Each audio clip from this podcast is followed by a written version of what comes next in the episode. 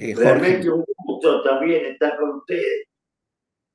Me tocó participar de la lista eh, a diputado nacional por el partido Principios y Valores de Guillermo en las pasadas elecciones.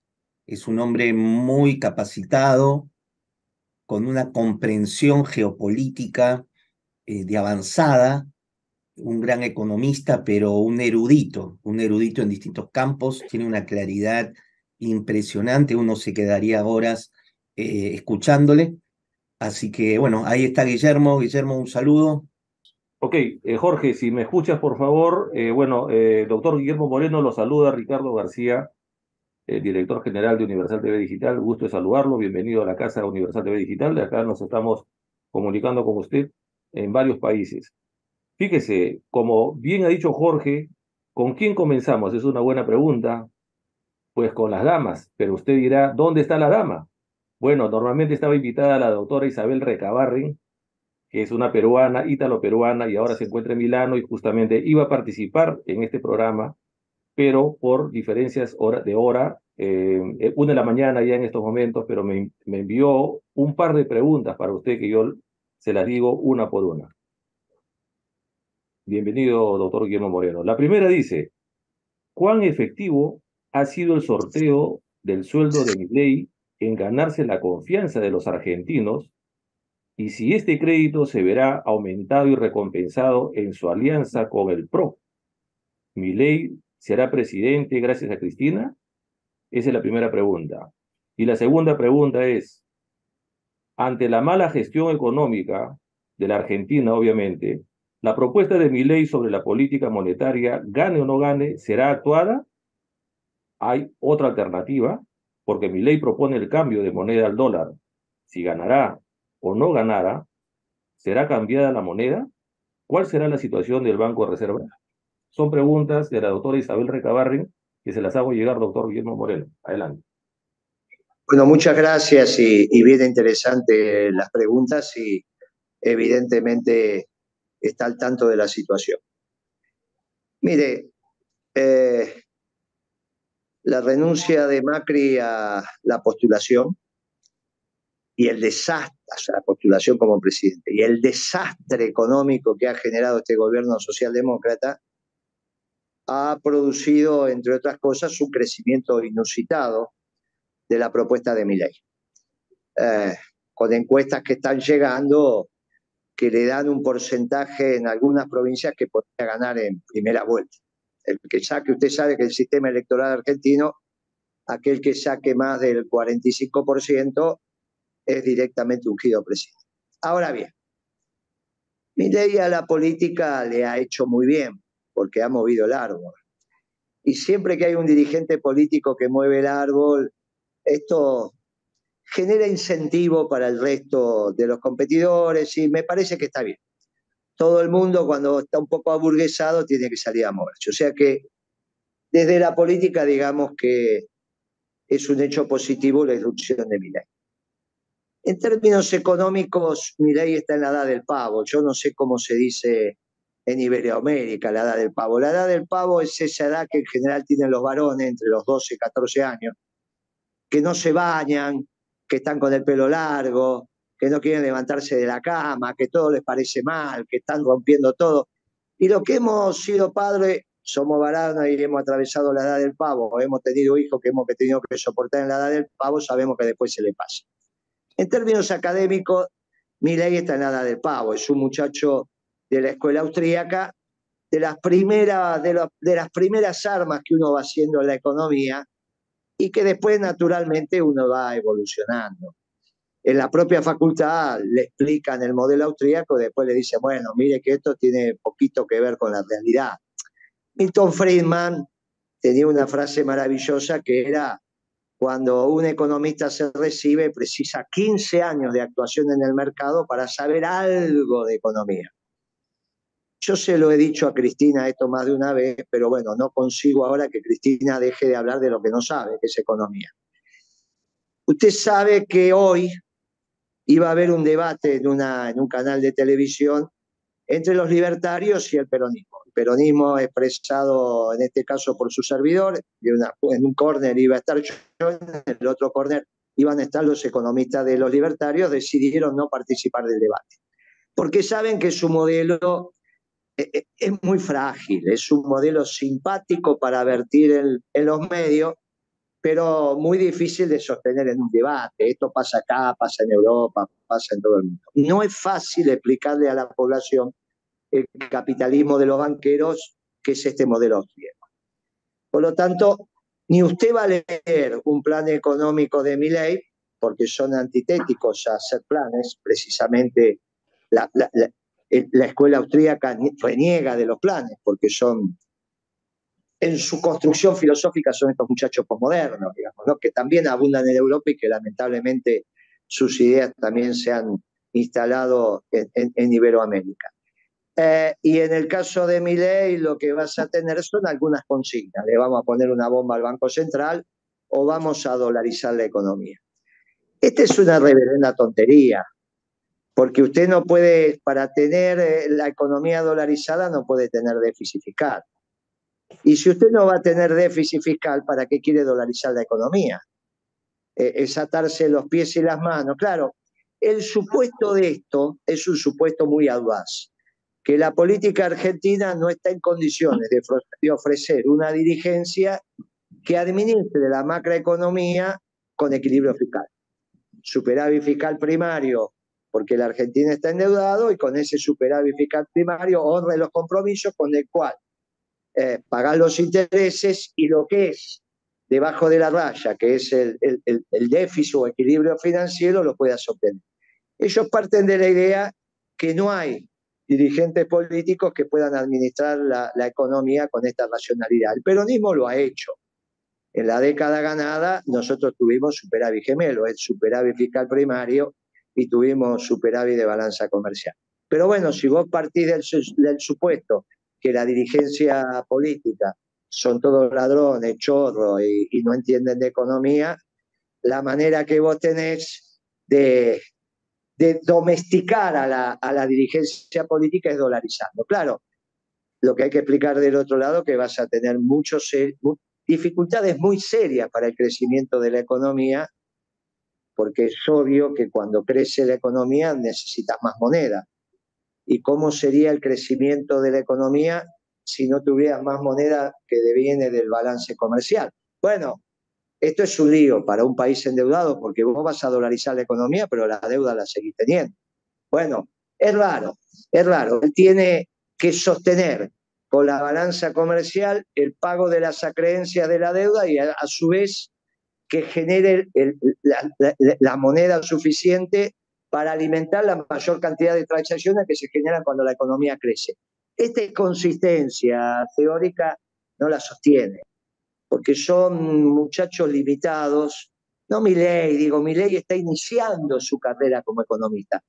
Debe tener, yo no sé si tiene 15 años de graduado. Está recién haciendo sus primeras armas, hace 8 o 10 años que está estudiando el modelo austríaco. Para un, para un economista eso, eso es muy poco tiempo. Yo por eso lo valoro y, y, el peronismo es como el tango, siempre te espera. Ya él va a dejar de estar en la edad del pavo, ya va a madurar y quizá tengamos un, muy buen peronista. Hay que esperarlo nada más. Por el momento hay que ver lo que hace en la política, que es interesante. Cuando habla de economía hay que entender que está en la edad del pavo y uno, lo mismo que con su hijo adolescente. Hay que, a veces uno se harta y hay tanto mal olor en la habitación del pibe que uno entra, abre la ventana, le dice anda a bañarte, dejate de embromar, le pone a lavar las zapatillas, pero son dos añitos, ¿no? Tampoco es que una familia no sabe cómo tratar a un adolescente de 12, 14 años. Doctor Moreno, ¿qué tal? Buenas noches. Muy bien. Todos de los, de los participantes.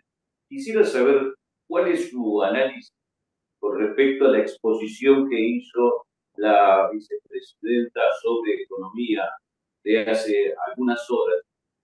Y por otra parte, en el caso de que usted eh, como se está precandidateando, gane la presidencia, ¿cuáles son las tres medidas que usted cree fundamentales para salir rápido de la Bueno, Yo dividiría la presentación de Cristina ayer en, dos temas centrales. En la política ella dijo, no se hagan los rulos, no, no, va a ser difícil, no se hagan los rulos con el tema de Cristina presidenta, es una decisión que de alguna manera está ratificando, que ya la dijo.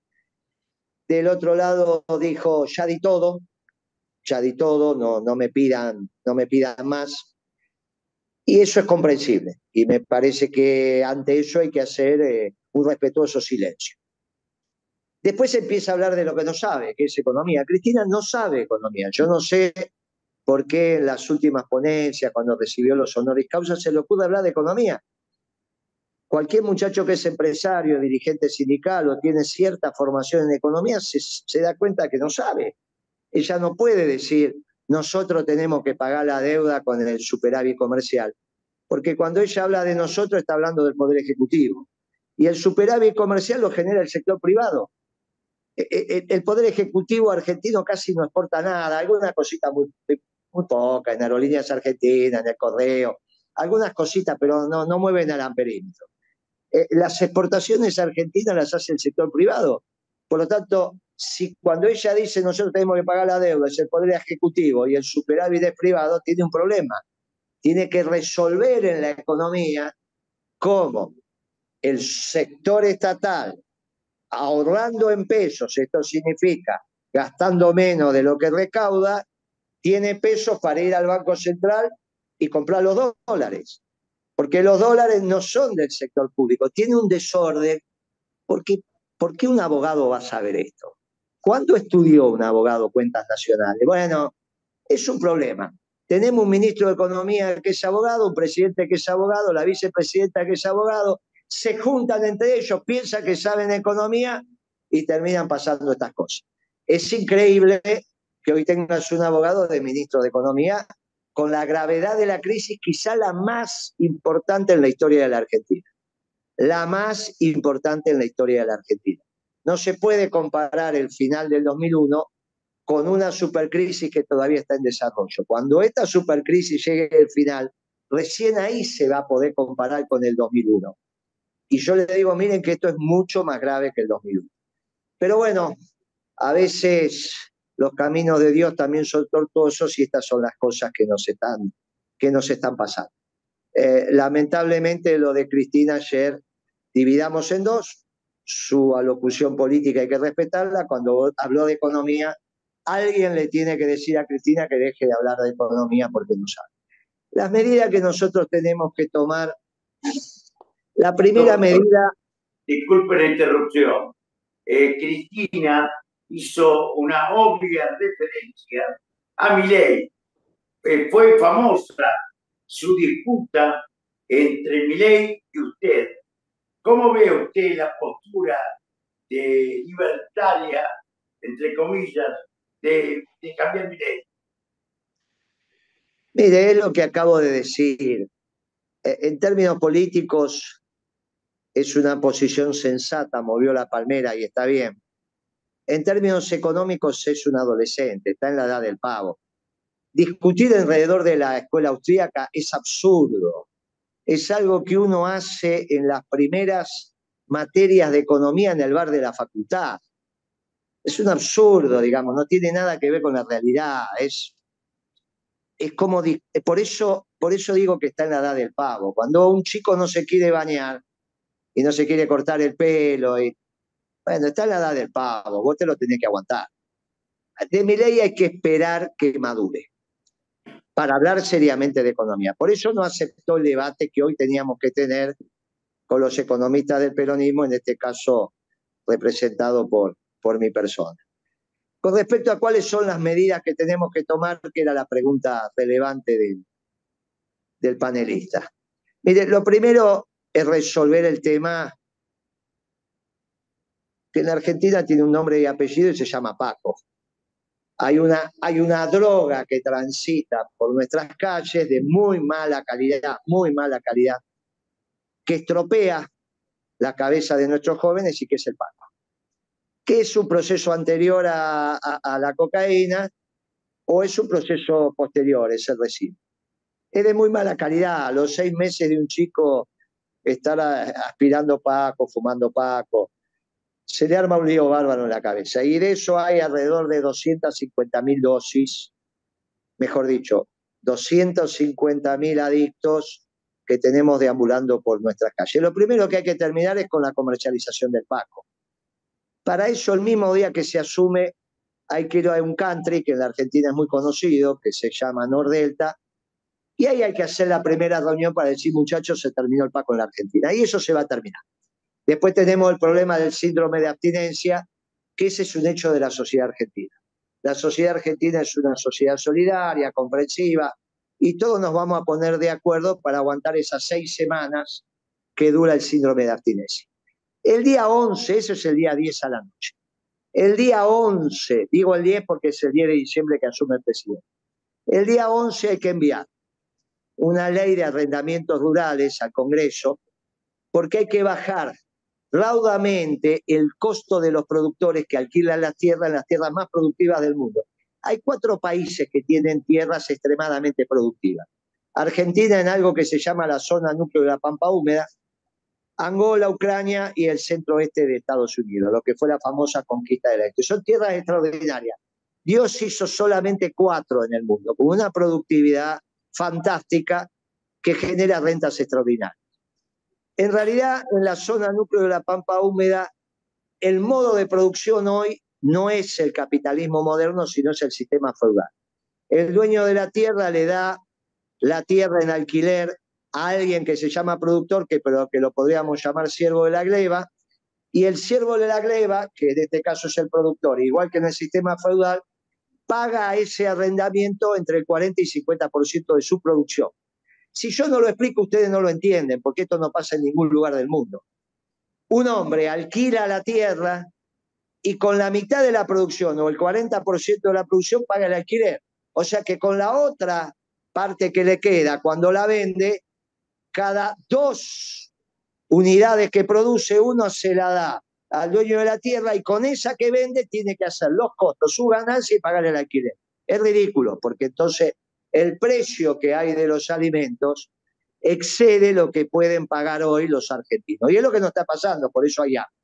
Entonces, bajando el costo de los alimentos, porque bajamos el alquiler con una ley de arrendamiento, nosotros podemos poner las retenciones en el lugar que corresponde y desalinear los precios internacionales de los precios locales y ajustar los precios locales a lo que tiene que ver con el sueldo salario de un trabajador, los ingresos populares. Obviamente sin perjudicar al productor, porque para eso le bajamos el costo que se le alquiler. Claro, el dueño de la tierra dirá, bueno, che, nosotros estamos dispuestos a darle un bono al dueño de la tierra a 25 años en moneda dura, tasa de interés internacional y sujeto a su comercialización en el mercado secundario para que ese esfuerzo patriótico que nos permite realizar para honrar los compromisos de la deuda se pueda llevar a cabo. Y bueno, y si no, la, todos somos esclavos de la ley. La realidad es que esas retenciones las administraría un fideicomiso, tendrían una asignación específica para honrar los compromisos de la deuda. Usted me podría decir, bueno, Moreno, le pagás al Fondo Monetario y quedás endeudado con la sociedad rural argentina que es donde se nuclean estos... Eh, un equipo en Perú, eh, sociólogos y economistas, que querían también hacerle algunas preguntas desde Perú. Adelante ustedes, los invitados especiales de Perú.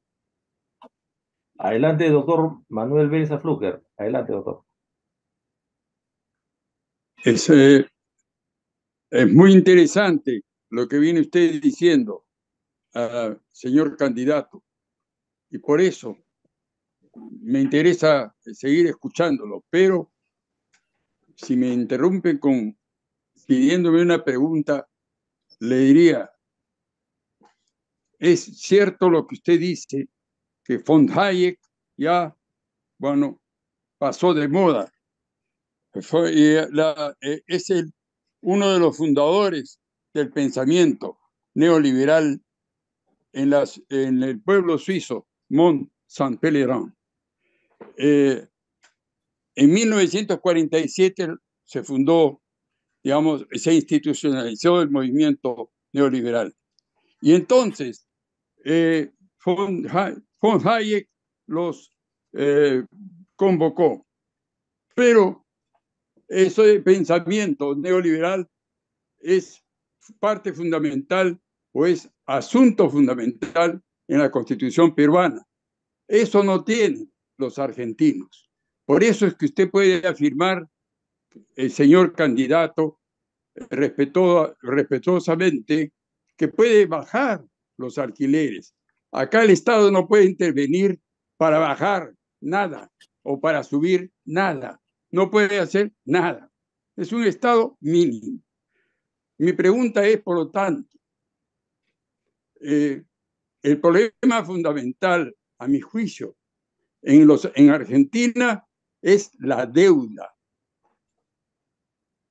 ¿Es acaso Macri el que genera gran parte de la deuda que ahora tienen todos los argentinos que pagar? Esa es mi pregunta. Sí, convengamos que la escuela austríaca de economía es anterior. En todo caso, el que usted está mencionando da algunos postulados filosóficos. Pero la escuela austríaca confronta con la teoría objetiva del valor, que es una teoría liberal marxista. Los dos, y los peronistas también, una de nuestras máximas es que hay una sola clase de hombres, los que trabajan. Eh, por lo tanto, la gran división en la economía es entre la teoría objetiva del valor y la teoría subjetiva.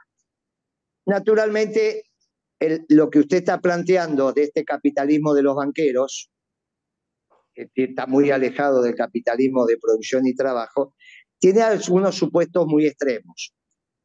Y yo lo caractericé en su momento públicamente a mi ley como anarcocapitalista, y él me lo aceptó. Claro, usted tiene que tener un Estado tan mínimo, tan mínimo, pero que como mínimo tenga que tener una dirección nacional de registro de la propiedad. Porque si usted no tiene una dirección nacional de registro de la propiedad, tiene un problema muy serio. Solamente puede defender su propiedad a los tiros. Porque las sociedades se manejan en el Estado de Derecho, no en el Estado de violencia. Y usted es una persona. Doctor Moreno, podría. Están entrando llamadas. ¿Ahí se escucha? Sí, sí. En este momento sí. como estoy hablando por WhatsApp, me entran llamadas. Cuando entran llamadas, se silencio. Este es un Estado tan mínimo que, como mínimo, tiene que tener el, el registro nacional de la propiedad, heredado del derecho romano dice lo que es tuyo y lo que es mío. Después hay el problema si la propiedad es solo la superficie, si es la aérea, si es el subsuelo, si vamos hasta el centro de la tierra, como dicen los norteamericanos, o el subsuelo pertenece a la nación. Es muy interesante lo que nos está pasando en Ucrania, porque usted fíjese que los territorios ocupados por la Federación Rusa o recuperados por la Federación Rusa, depende de donde uno se plante, Putin lo que está haciendo es darle la, la nacionalidad a los ucranianos.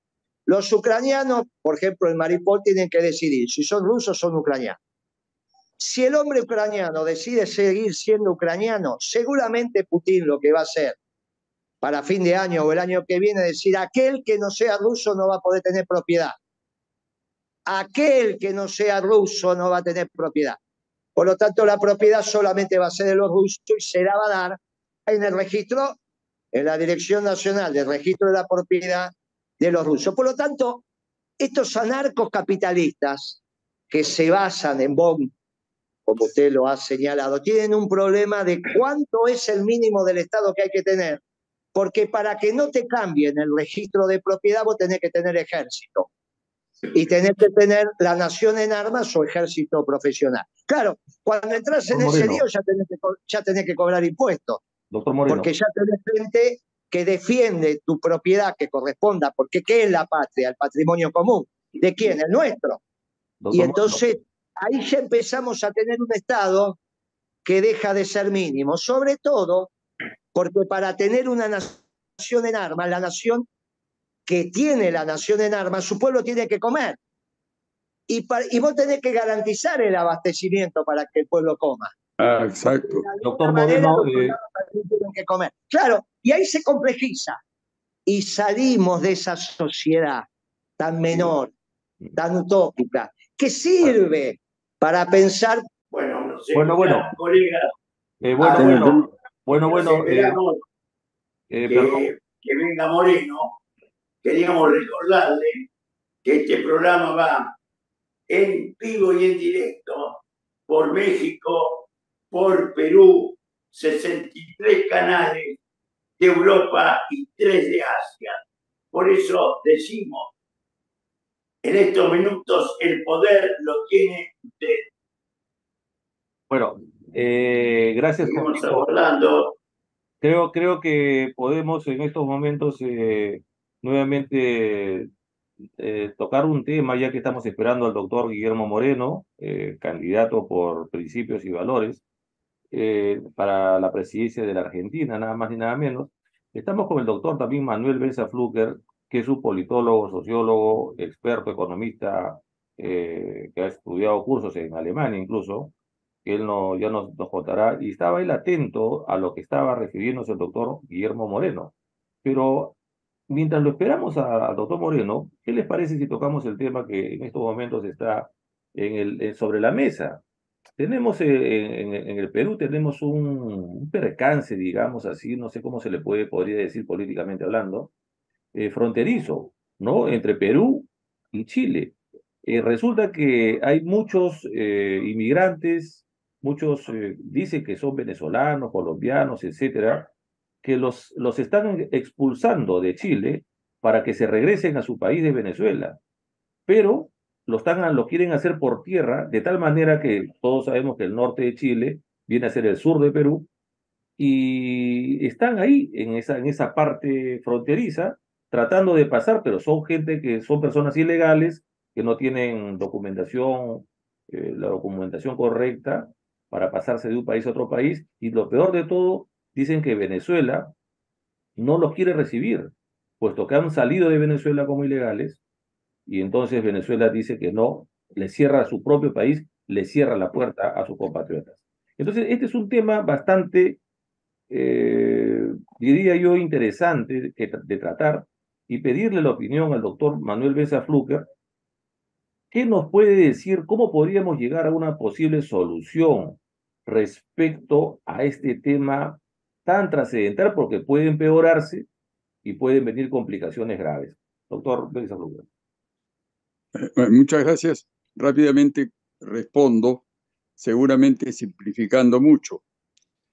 Y es que hay una un problema grave entre privilegiar el orden y privilegiar el sentido humanitario, ¿no?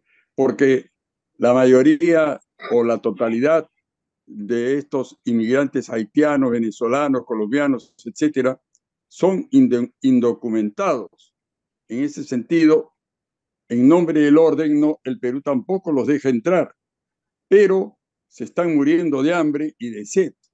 Esta es una zona es, desértica y no, no podemos aceptar, desde mi punto de vista, eh, la imposibilidad de que haya un acuerdo multilateral entre el Perú, Chile, Colombia y Venezuela. Lo que pasa es que el gobierno peruano no quiere saber nada con conversar con el gobierno de Venezuela y ahí hay un impasse, porque el gobierno de Venezuela debería estar obligado a recibir a sus connacionales.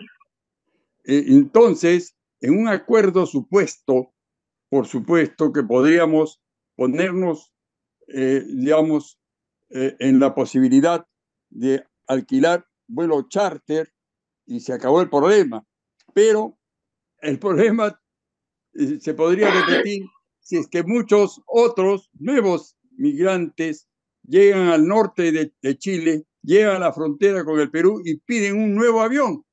Y así sucesivamente. Hay 480 mil venezolanos en Chile y hay 1.300.000 venezolanos en el Perú. Por eso que el problema no es fácil, ¿no? Eh, yo sé finalmente que mucha gente está tratando de fugar por el lado boliviano y eso tampoco es ninguna solución. Pero en fin, no tengo una clara posición porque yo siempre me inclino por lo humanitario y no por el orden, por el orden mismo. Pero eh, es muy grave lo que está sucediendo ahí.